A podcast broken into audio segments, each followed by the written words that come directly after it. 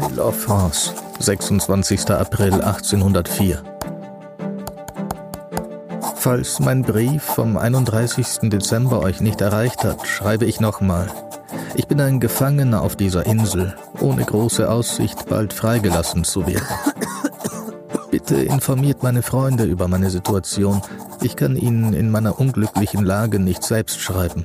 Fügt gerne hinzu, dass mein Skorbut nachgelassen hat.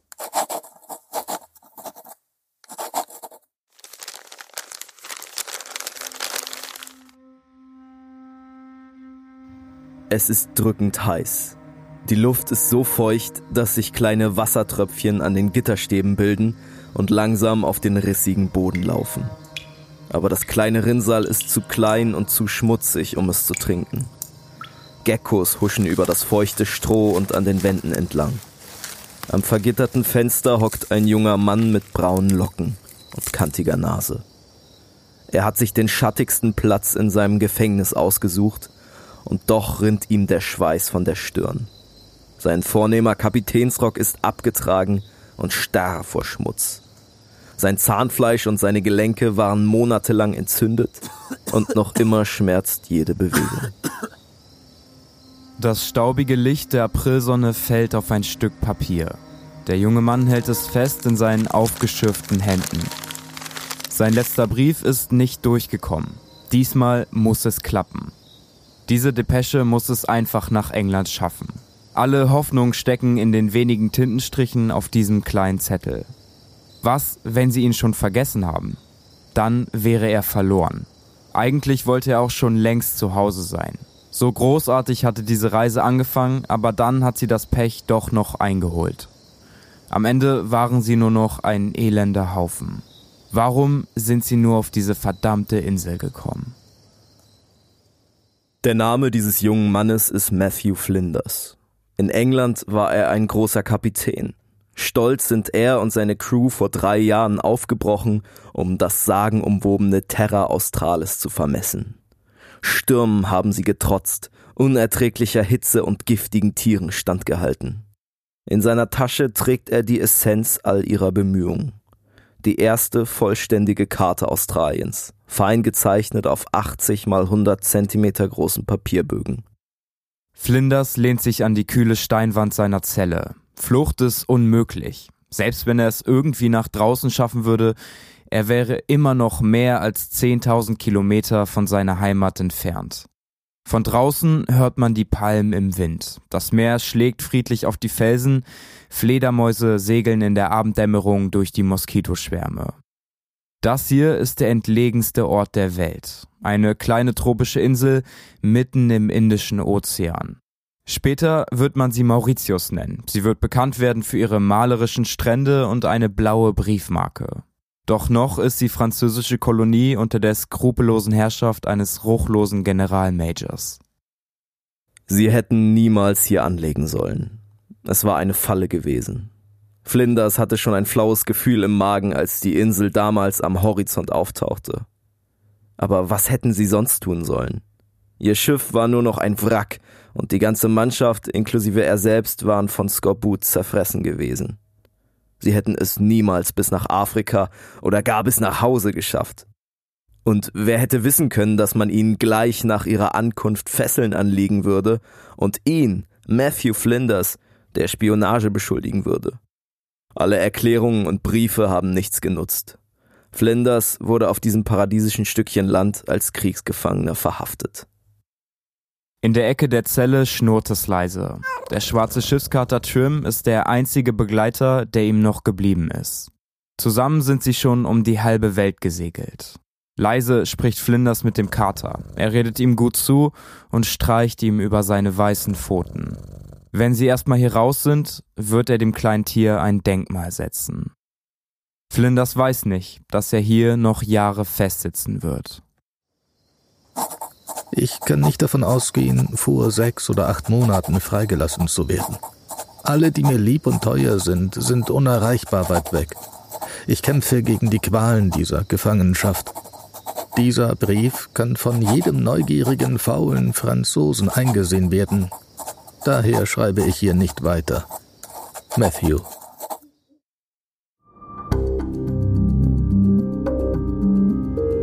Wild und Fremd. Ein Podcast über Entdecker und ihre Geschichten. Von Ole und Tore.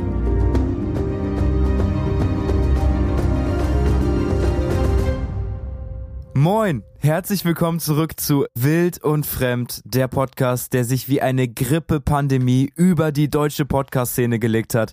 Ich bin Ole. Ich bin Tore und wir haben es tatsächlich. Was? Was für eine Grippe-Pandemie. Ich war schon gespannt auf deine Erklärung dazu. Ich habe gedacht, mir fällt was ein, während ich spreche. Weißt du, so wie, wie wenn man so nicht vorhandene Hausaufgaben früher vorlesen musste. Es funktioniert einfach nicht. Es funktioniert, funktioniert einfach gar nicht. nicht, ja. Nee, ich meinte das in Bezug auf unsere Themenauswahl, weil Tore und ich haben letztens noch mal so ein bisschen rumgeforstet in den deutschen Geschichtspodcast in dieser Szene. Gibt's ja eine kleine Szene. Und uns ist aufgefallen, mittlerweile gibt es so viele coole Entdeckerfolgen.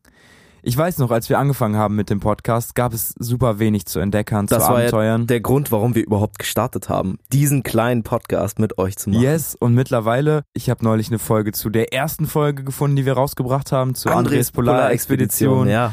Genau. Und es, ey, es gibt wirklich so super viele Themen. Emilia Irhat habe ich auch irgendwo neulich wieder entdeckt. Selbst wenn wir darauf überhaupt gar keinen Einfluss hatten, was ja wahrscheinlich auch so ist, es ist richtig cool. Es ist so eine gute Entwicklung. Wirklich, man sieht immer mehr davon. Und ich habe auch das Gefühl, das sind Geschichten, die am meisten geklickt werden, weil es einfach so im Kopf bleibt. Für mich war das immer so ein Ding, das bleibt in meinem Kopf drin. Und wenn jemand dann in dem Zusammenhang zum Beispiel erklärt, wie Skorbut funktioniert oder warum es so schwer ist, in der Kälte zu überleben, dann merke ich mir das viel besser, als wenn jemand sagt, heute reden wir eine halbe Stunde über China im 13. Jahrhundert. Ich weiß nicht, also mir ging es auf jeden Fall lange so. Genau über das sprechen wir in diesem Podcast. Wir sprechen über historische Expeditionen, über Abenteurer und Entdecker und Entdeckerinnen. Heute sprechen wir über den Mann, der als erster Australien umsegelt und vollständig kartiert hat.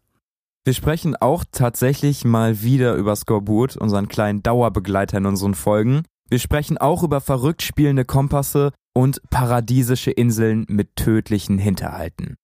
Und wir sprechen über eine Katze, über eine mittlerweile berühmt gewordene Schiffskatze, die mit unserem Protagonisten zusammen Australien umsegelt hat. Ich glaube, wenn wir noch ein paar Katzen mehr haben in unseren Expeditionen, dann können wir irgendwann so eine Liste, so ein Ranking machen mit den besten Katzen aller Zeiten. Mein ewiger Favorit wird wahrscheinlich Miss Chippy sein.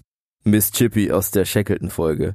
Genau, meine vielleicht auch. Aber vielleicht ändert sich das heute, denn wir sprechen heute über Trim die könnte Mrs. Chippy den Rang ablaufen. Diese Expedition, über die wir heute sprechen, ist tatsächlich gar nicht so bekannt. Obwohl Flinders, der Kommandant und seine Crew am Ende richtig gutes kartografisches Material geliefert haben. Und manche von diesen Karten wurden, halte ich fest, sogar noch im Zweiten Weltkrieg benutzt.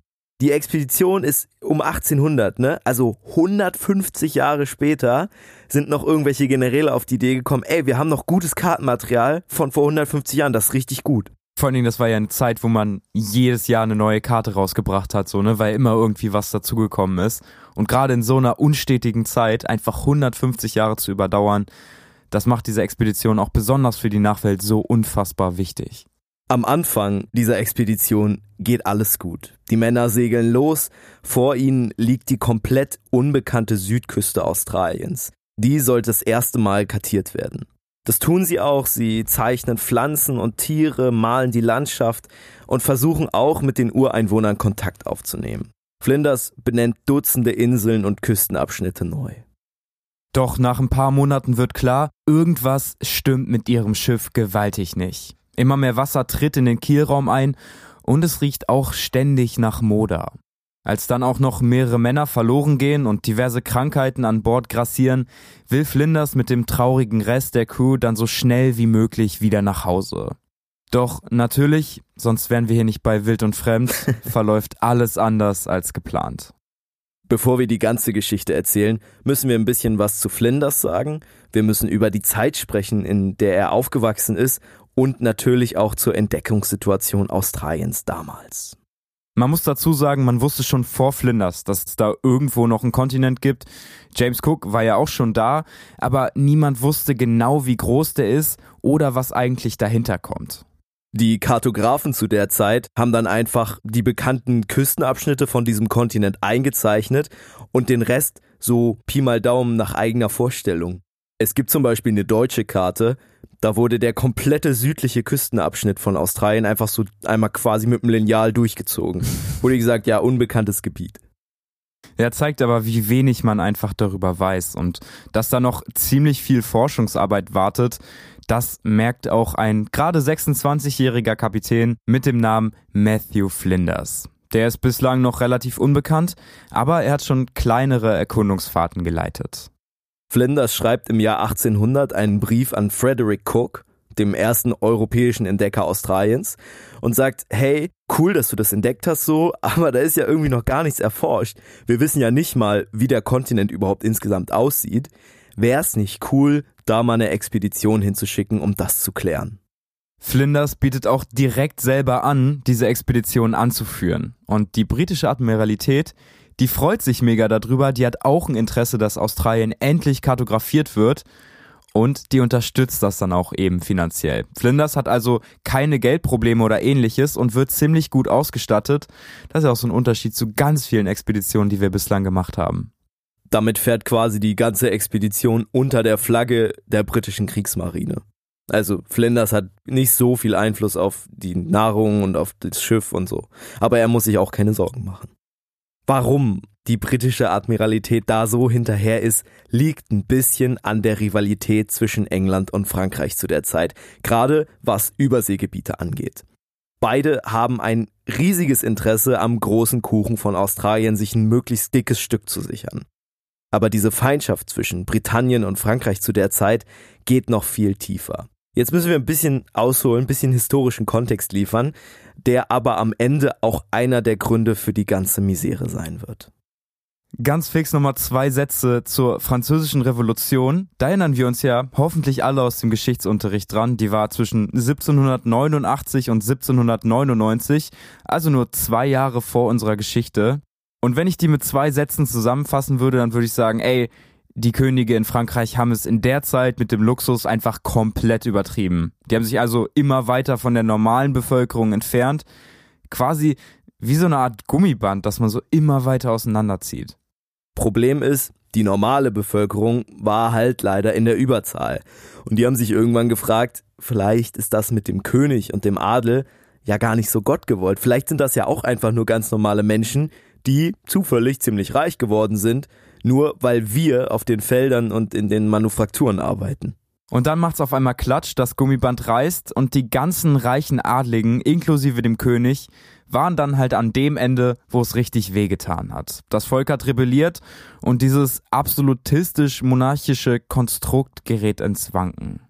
So, und jetzt muss man sich vorstellen, die anderen Monarchien, ne, Preußen, Österreich, wo ja überall noch ein König sitzt, auch natürlich Großbritannien, die sitzen zu Hause in ihren vielleicht nicht ganz so schicken Schlössern wie in Versailles, aber trotzdem und denken sich, oh, wäre doof, wenn das, wenn das klappt in Frankreich mit diesem Umsturz, weil dann sind wir ja vielleicht als Nächste dran. Vielleicht denken sich dann unsere Leute auch, hm, maybe this is not a good idea. Maybe I don't have to work on the field for 24-7. Und logischerweise entwickelt sich dann Kampf zwischen den Revolutionären in Frankreich und diesen ganzen Königshäusern, die eben noch Bock auf die Monarchie haben. Als der französische König dann auch noch hingerichtet wird, ist quasi ein Krieg alter Monarchien gegen das neue Frankreich schon längst ausgebrochen. Das geht dann so hin und her, es gibt mehrere Auseinandersetzungen. Am Ende wird die Monarchie in Frankreich nicht wiederhergestellt, wir wissen es alle. Und äh, diese Kriege nennt man die Koalitionskriege, weil halt die Länder von außen sozusagen versucht haben, die Monarchie in Frankreich zu unterstützen. Dann hat es gefailt und dann haben quasi die ganzen Revolutionäre in Frankreich gegen die anderen Länder gekämpft. Und in genau dieser Lage befinden wir uns jetzt. Die ist ziemlich angespannt. Es ist gerade eine Waffenruhe, aber vor allen Dingen zwischen dem neuen Frankreich mit den Revolutionären an der Spitze, jetzt unter Napoleon und Großbritannien herrschen große Spannungen. Und genau in dieser angespannten Lage, in diesem Zwist der Länder beginnt unsere Geschichte. Wir sprechen über einen jungen englischen Kapitän, der eigentlich nur ein bisschen forschen will, Gutes tun will für die Naturwissenschaft und seine Karriere, aber am Ende genau zwischen die Fronten gerät. Im Frühling 1801 bekommt Flinders das Kommando über das Schiff, was ihn und seine Mannschaft einmal um Australien führen soll. Die Investigator liegt im Hafen von Spithead in Südengland und sieht prächtig aus. Der Rumpf war eigens für die Expedition mit Kupfer beschlagen worden und so glänzt die 30 Meter lange Korvette in der Frühlingssonne. Am Pier herrscht geschäftiges Treiben. Zucker, Zwieback und Rum werden in großen Fässern unter Deck gerollt. Die Wissenschaftler an Bord prüfen ihre Chronometer und die Sextanten.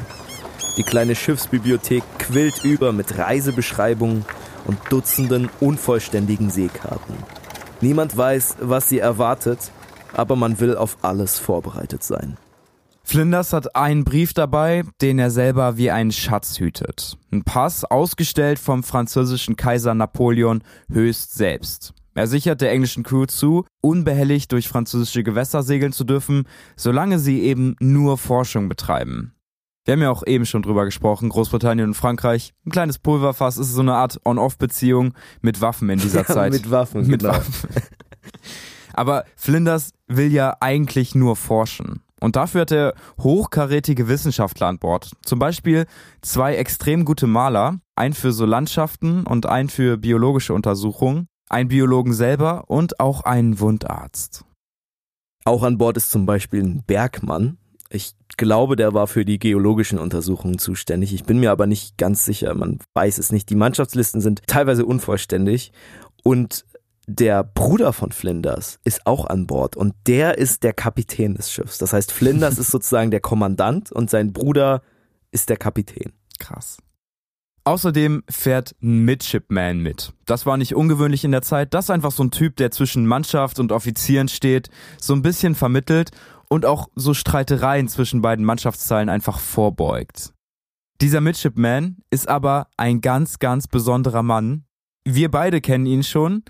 Vielleicht kennen ihn auch einige von euch. Wenn nicht, da wird auf jeden Fall bald eine richtig dicke Folge zu kommen. Es handelt sich um John Franklin. John Franklin ist zu der Zeit natürlich noch ziemlich jung. Ich glaube, der war noch nicht mal 20, als er auf der Investigator angeheuert hat. Aber das wird seine erste große Abenteuerreise werden. Wenn ihr ihn nicht kennt, googelt. Es ist die berühmteste Expedition aller Zeiten, die er später anführen wird. Und es gibt noch jemanden an Bord. Seit zwei Jahren ist ein schwarzer Kater namens Trim Flinders ständiger Begleiter.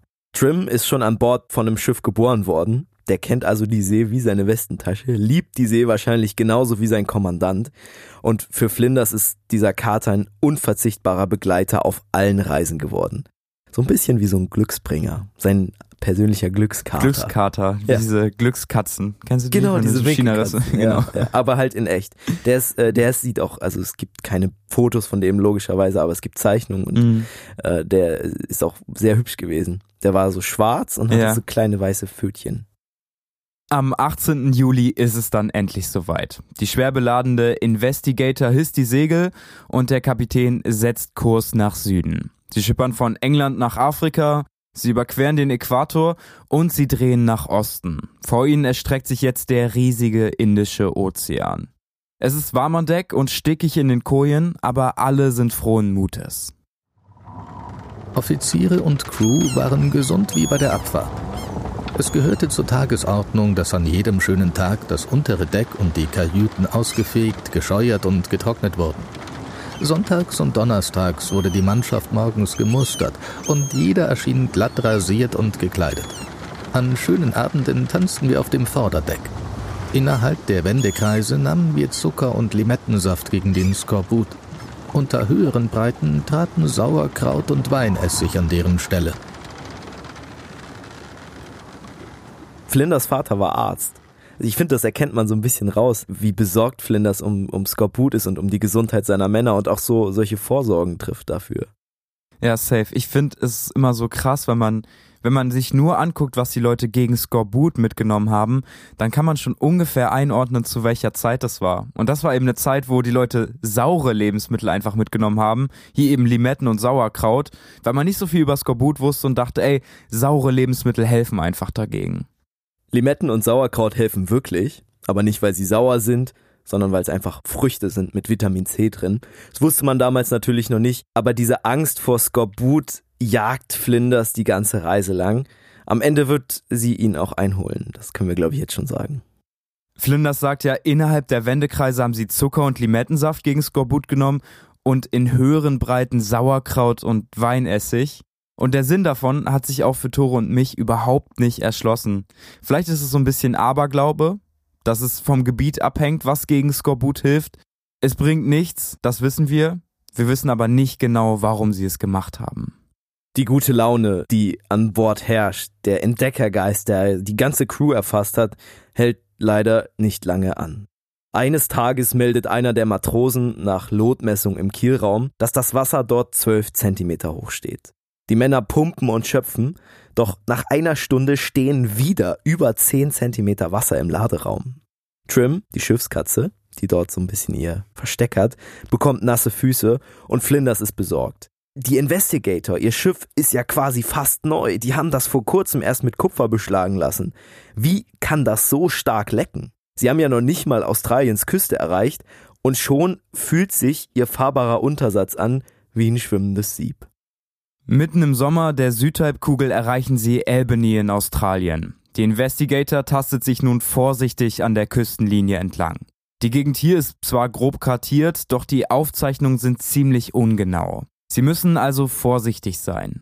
Am 28. Januar erreicht die Crew dann endlich den letzten kartierten Punkt. Östlich von ihnen erstrecken sich ab jetzt völlig unbekannte Gewässer.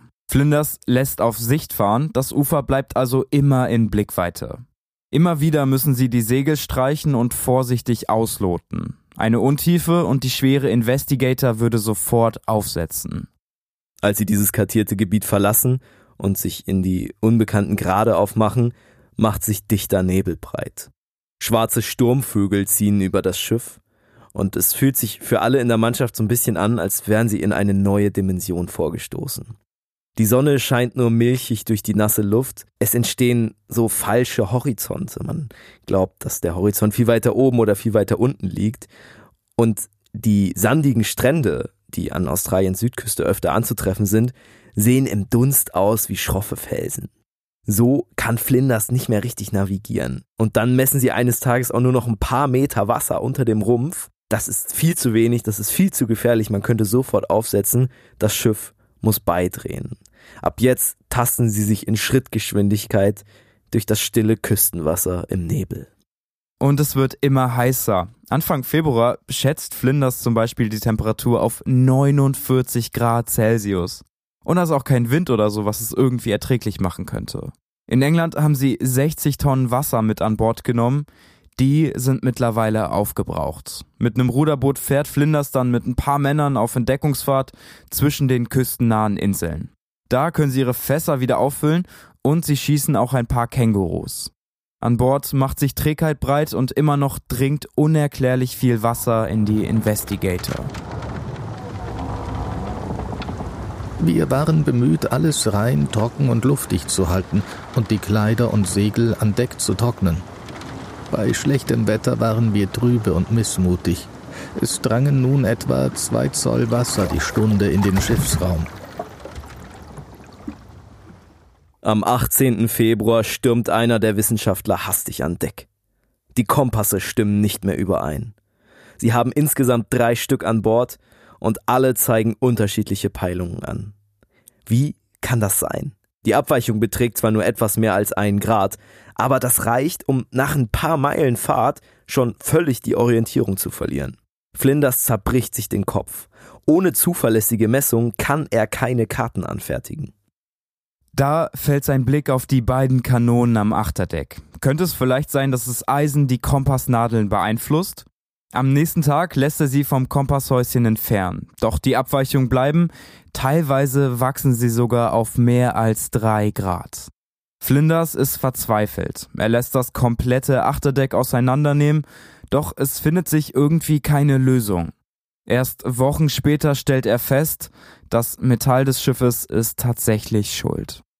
Haben die Glück gehabt, dass sie drei Kompasse mitgenommen haben, ne? Wenn die nur einen hätten, wäre ein bisschen doof gewesen. Ja, sonst hätten die die Abweichung ja gar nicht erkennen können. Und ich meine, heutzutage ist es klar, dass Metall Kompassnadeln beeinflussen kann. Damals war das aber nicht so Common Knowledge. Also die Leute wussten es einfach nicht. Flinders konnte das selber gar nicht fassen, dass, es, dass sich da nicht schon vorher jemand Gedanken gemacht hat. Dass es auf Schiffen, auf denen logischerweise auch Eisenbauteile sind, vielleicht nicht so geil ist, den Kompass direkt an die Kanonen zu stellen. Er entwickelt dann auf dieser Fahrt sogar die sogenannte Flinderstange. Das ist so eine Eisenstange, die den Drall der Kompassnadel ein bisschen ausgleicht, wenn eben Metall in der Nähe ist. Ganz kriegst du diesen Drall aber nie weg. Die wird, glaube ich, bis heute noch eingesetzt, teilweise, wenn du nach Kompass fährst und nicht nach GPS. Ja, heutzutage fahren halt nicht mehr viele nach Kompass, ne? Aber es ist eigentlich voll cool, oder? Mit Kompass zu fahren? Also, dass es das gibt, dass die Erde es dir ermöglicht, so einen Kompass zu bauen, mit dem du dich richtig gut orientieren kannst. Eigentlich schon, eigentlich Wie- schon, ja. Schon ja. ein, das ist nice, ja. Das ist echt krass, das stimmt. wir müssen über die Sache mit Thistle sprechen. Gerne. Lass uns vorher nochmal ganz kurz einhalten. Wir haben Flinders jetzt kennengelernt als zurückhaltenden, als intelligenten Kommandanten, der ziemlich gut in seinem Fach ist. Ich meine, er hat ja sogar Sachen erfunden. Und Flinders ist nicht mal ruhmsüchtig oder großkotzig oder so. Er hat zum Beispiel keine einzige Insel nach sich selbst benannt, sondern immer nur nach Freunden, nach Wissenschaftlern, nach Expeditionsmitgliedern und zum Beispiel auch nach seinem Bruder. Deswegen gibt's auch Flinders-Inseln oder so, aber das ist halt sein Bruder dann. Krass. Das ist krass. schon, also es ist schon sehr Ja. selbstlos irgendwie, ne? Wir haben ja auch schon über den guten Verlauf bis jetzt gesprochen. Sie sind schnell vorangekommen. Es gab bis auf das Wasser im Boot keine größeren Probleme. Aber jetzt eben passiert ein großes Unglück. Und Flinders, dieser nette, sympathische junge Kommandant, zeigt zum ersten Mal eine andere Seite. Dafür müssen wir die Zeit aber jetzt nochmal zurückdrehen, an den Anfang der Geschichte nach England, kurz vor Abfahrt der Investigator. Es ist ein später Frühlingstag in Spithead in England. Die Investigator liegt im Hafen, bereit in den nächsten Tagen aufzubrechen. Die letzten Fässer Rum werden gerade an Deck gerollt, als sich Offizier und Navigator John Thistle noch einmal entscheidet, von Bord zu gehen. Er will wahrscheinlich einfach nochmal durch die Hafengassen seines Heimatlandes spazieren, bevor er sie wahrscheinlich jahrelang nicht wiedersehen wird. Auf seinem Weg über das schmuddelige Kopfsteinpflaster trifft er dann einen alten Mann. Dieser alte Mann packt ihn an der Hand, zieht ihn zu sich und behauptet, er könne in die Zukunft sehen. Thistle ist verwundert, vielleicht auch ein bisschen belustigt, lässt sich aber drauf ein. Und was dieser Straßenwahrsager ihm erzählt, lässt Thistle erschaudern. Der alte Mann prophezeit ihm, dass er bald auf eine große Reise gehen wird. Thistle ist beeindruckt, denn das stimmt ja wirklich, die Investigator steht kurz vor der Abfahrt. Aber er will noch mehr wissen.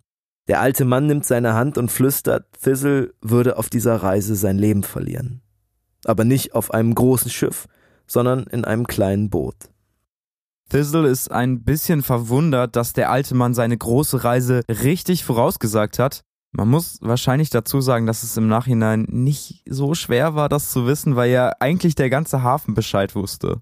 Das spricht sich schnell in der übrigen Mannschaft herum und nach und nach kommen immer mehr Crewmitglieder der Investigator, um ihr Schicksal lesen zu lassen. Der alte Mann prophezeit ihnen allen eine große Reise, aber auch, dass sie auf dieser Reise alle Schiffbruch erleiden werden. Mit dieser Prophezeiung im Gepäck drehen wir die Zeit jetzt wieder vor. Wir gehen zurück nach Australien, zurück zur Investigator, die schon ein gutes Stück der unbekannten Südküste kartiert hat.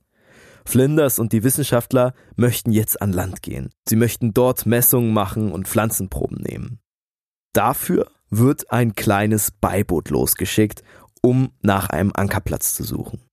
Und rate mal, wer sich freiwillig für diese Aufgabe meldet. John Thistle. Er steigt ins Boot mit sieben anderen Mannschaftsmitgliedern, sie rudern Richtung Festland. In der Abenddämmerung wird die See rauer. Die Flut kommt aus Nordosten zurück in die kleine Bucht. Und der Rest der Crew auf der Investigator sieht noch, wie das kleine Beiboot wieder von der Küste ablegt. Sie haben einen Ankerplatz gefunden.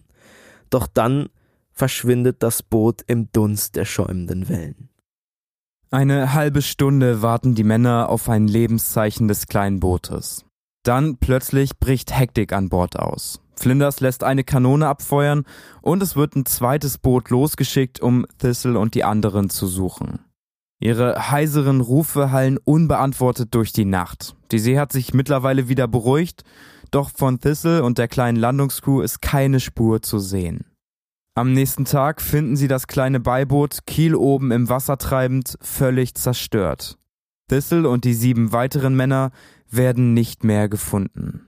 Es konnten auch nur zwei der acht Männer schwimmen. Also ist typisch für die Zeit, ne? Seeleute konnten meistens nicht so gut schwimmen. Yes, und wir haben mir am Anfang das eingeleitet mit diesem Charakterbruch von Flinders und ich finde, der zeigt sich einfach, wie er das auffasst. Er schreibt in sein Reisejournal und das mit super wenig Mitgefühl. Also er schreibt es einfach so nüchtern runter, dass die jetzt einfach weg sind, wahrscheinlich tot sind. Ja, er bedauert auch dann eher, dass sie jetzt weniger Hände haben, die ihnen an Deck helfen und dass ihnen halt ein guter Navigator verloren gegangen ist. Immerhin benennt er die Insel in der Nähe nach Thistle, so als kleines Andenken. Die heißt übrigens auch heute noch Thistle Island. Ist eine sehr schöne Insel mit Sandstränden. er benennt den Küstenabschnitt auch neu zu Katastrophencup. Das heißt tatsächlich auch heute noch so. Ja, Cape Catastrophe, genau. kann man, kann man googeln. Auch sehr schöne Sandstrände. Dezimiert und niedergeschlagen setzt die Crew die Segel und macht sich wohl oder übel weiter nach Osten auf. Sie haben immer noch ihren Auftrag zu erfüllen die Südküste Australien zu erforschen und zu kartieren. Bald stellen sie fest, dass sie nicht die einzigen in diesen Gewässern sind. Am 6. April meldet der Ausguck der Investigator ein Schiff voraus. Flinders lässt vorsichtshalber die Kanonen gefechtsbereit machen, und vielleicht hat er damit gar nicht so unrecht, denn das Schiff, was von Osten auf sie zukommt, hisst die französische Flagge.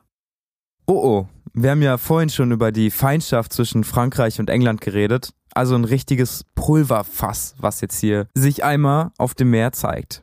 Aber Flinders hat ja diesen Pass von Napoleon höchstpersönlich ausgestellt, dass sie keine Waffen zu erwarten haben, wenn sie französische Gewässer kreuzen. Zumindest theoretisch sind sie sicher. Dass man sich dann trotzdem unwohl fühlt in der Praxis, kann ich aber wegen dieser Feindschaft voll verstehen. Sie besuchen sich trotzdem gegenseitig an Bord. Alle sind super freundlich, aber auch ziemlich distanziert. Auch die Franzosen haben den Auftrag, die Südküste von Australien zu erforschen.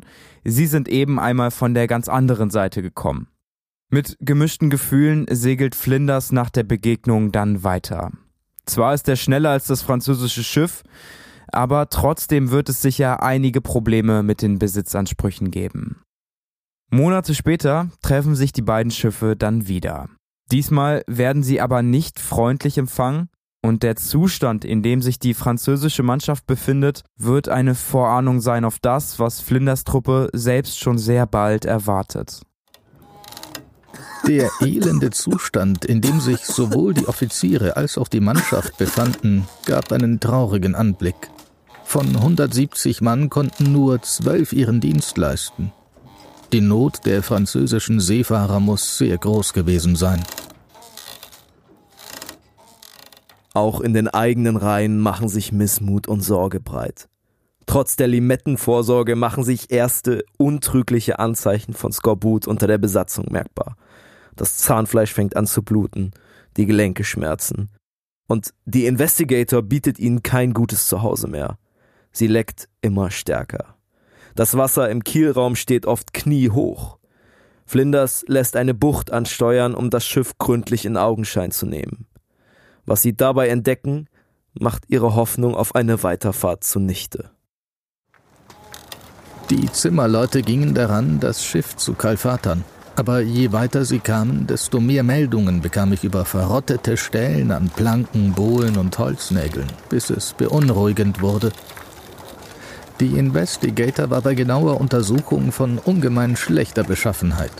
Viel Holz war verfault, in dem Zustand würde das Schiff nach zwölf Monaten kaum mehr eine haltbare Planke besitzen. Ich kann die Überraschung und die Sorge nicht beschreiben, die mir dieser Bericht bereitete. Vier Mann desertieren dann auf dem Festland. An Bord selbst herrscht mittlerweile Chaos. Die eigentlich so vorbildliche Deckroutine ist einem Haufen aus kranken, schwachen Seeleuten gewichen. Auch Flinders selber wird Skorbut krank und später wird auch noch die Ruhe ausbrechen. Sechs weitere Männer werden sterben. März 1803. Alle meine Gefährten waren durch die Hitze und Feuchtigkeit, durch starke Ermüdungen und durch Mangelernährung geschwächt. Ich selbst war wegen der skorbutischen Geschwüre unfähig, auf den Mastkorb zu steigen. So geschwächt und unterbesetzt können sie einfach nicht weiter. Schweren Herzens beschließt Flinders dann zurück nach Port Jackson zu segeln. Dort wechseln sie das Schiff, die Investigator ist mittlerweile einfach nur noch ein Klumpen aus verfaultem Holz und sie machen sich auf den Heimweg. Damit hat Flinders als erster Kommandant Australien einmal umsegelt, aber der Zustand der Männer lässt keine Freude aufkommen. Sie sind so geschwächt, dass sie es nicht schaffen werden, England zu erreichen. Das steht auch für Flinders mittlerweile fest. Und so müssen sie mitten im Indischen Ozean auf ihrem Heimweg auf einer kleinen Insel notlanden. Auch das neue Schiff leckt schon wieder extrem. Irgendwie haben sie da echt Pech gehabt. Die Insel, auf der sie notlanden, ist französisches Territorium. Flinders hat ja schon einmal Kontakt mit Franzosen gehabt und da hat ihn sein Pass gerettet. Was er aber nicht weiß, mittlerweile befinden sich die Länder wieder aktiv im Krieg. Und so kommt es, dass Flinders auf der Insel ankommt und verhaftet wird. Alle Papiere inklusive dem Pass werden ihm abgenommen, werden für wertlos erklärt und er wird als Kriegsgefangener und Spion eingesperrt. Boah, was eine krasse Wendung in dieser Geschichte. In dieser Zeit geben ihm einzig seine Schiffskatze Trim, die die ganze Zeit mit an Bord der Investigator geschippert ist, und die Briefe an die Heimat Hoffnung. Doch Trim stirbt nur ein paar Monate nach der Gefangennahme. Niedergeschlagen wartet Flinders dann auf seine Erlösung. Doch die Franzosen weigern sich schlichtweg, ihn freizulassen, und England selber kann auch nichts tun. Sechs Jahre dauert es, bis der Krieg vorbei ist und Flinders endlich nach Hause fahren darf. Jetzt kann er endlich seinen verdienten Ruhm abholen, oder? Zumindest scheint es so. Im Gepäck hat er unfassbar viele Karten. Er hat detailreiche Gemälde von Pflanzen und der Landschaft und ja auch den Beweis, dass er Australien kartiert und umrundet hat. Flinders beginnt dann einen sehr berühmten Reisebericht zu verfassen, den wir für diese Recherche auch gelesen haben, aus dem wir auch einige Journaleinträge zitiert haben. Doch dann erkrankt er an einer Nierenfehlfunktion. Die hätte man wahrscheinlich heutzutage easy behandeln können. Für Flinders in der Zeit ist es aber tödlich. Mit 40 Jahren fällt er ins Koma. Es gibt so eine berühmte Geschichte, dass Flinders schon an seiner Krankheit fast gestorben ist. Er liegt bewusstlos in seinem Bett in seinem Haus. Und dann tritt unten in der Tür der Typ ein, der ihm quasi seine erste Ausgabe des Reiseberichts übergeben möchte. Also die erste gedruckte Version oh. dieses mittlerweile so bekannt gewordenen Berichts. Aber Flinders bekommt es nicht mehr mit. Also er wird nicht mehr, er wacht nicht mehr auf und stirbt dann eben mit 40 an dieser Nierenfehlfunktion. Zum Gedenken an Trim, dem liebevollsten aller Freunde, dem treuesten aller Diener und dem besten seiner Rasse er umsegelte Australien und war stets die Freude und das Vergnügen seiner Mitreisenden. Als er 1803 nach Europa zurückkehrte, erlitt er Schiffbruch im großen Ozean. Dieser Gefahr entronnen, suchte er Zuflucht und Hilfe auf der französischen Insel, wo er entgegen den Gesetzen der Gerechtigkeit, der Menschlichkeit und des französischen Nationalglaubens zum Gefangenen wurde und sein Leben beendete. Oft habe ich seine kleinen Späße mit Vergnügen gesehen und seine überlegene Intelligenz mit Erstaunen. So einen wie ihn wird man nie wiedersehen. Trim wurde im südlichen Indischen Ozean geboren, im Jahr 1799 und starb, wie oben beschrieben, auf der Insel Frankreich im Jahre 1804. Friede sei mit seinem Schatten und Ehre für sein Andenken. das war's von uns. Wenn euch die Folge gefallen hat, folgt uns gerne, bewertet uns gerne, das kann man zumindest auf Spotify machen, ich glaube bei Apple Podcasts auch. Und wenn ihr Bock auf weiteres Material habt, dann folgt uns auf jeden Fall auf Instagram. Wir haben einen Post hochgeladen zu dem berühmtesten Vorbild von Matthew Flinders. Ein Typen, den es nie wirklich gab, wo es aber ein ganzes Buch zu gibt. Weißt du, von wem ich spreche? Ich weiß, von wem du sprichst. Ich werde es jetzt nicht spoilern. Checkt es gerne aus, at wild und fremd auf Instagram. Flinders hat seiner Schiffskatze Trim ja versprochen, ihr ein Denkmal zu setzen. Und auch wenn er das selbst nicht mehr geschafft hat, steht heute an einem Bahnhof in London tatsächlich eine Statue von Flinders und seiner Schiffskatze Trim. Irgendwie ein schönes Ende für so eine tragische Expedition. Wir hören uns nächste Woche. Da sprechen wir über ein ziemlich bekanntes Format, wie man in der Wildnis überleben kann. Und danach gibt es eine Geschichte über die versunkene Stadt Set. Bis, Bis dahin. dahin. Macht's gut. Ciao.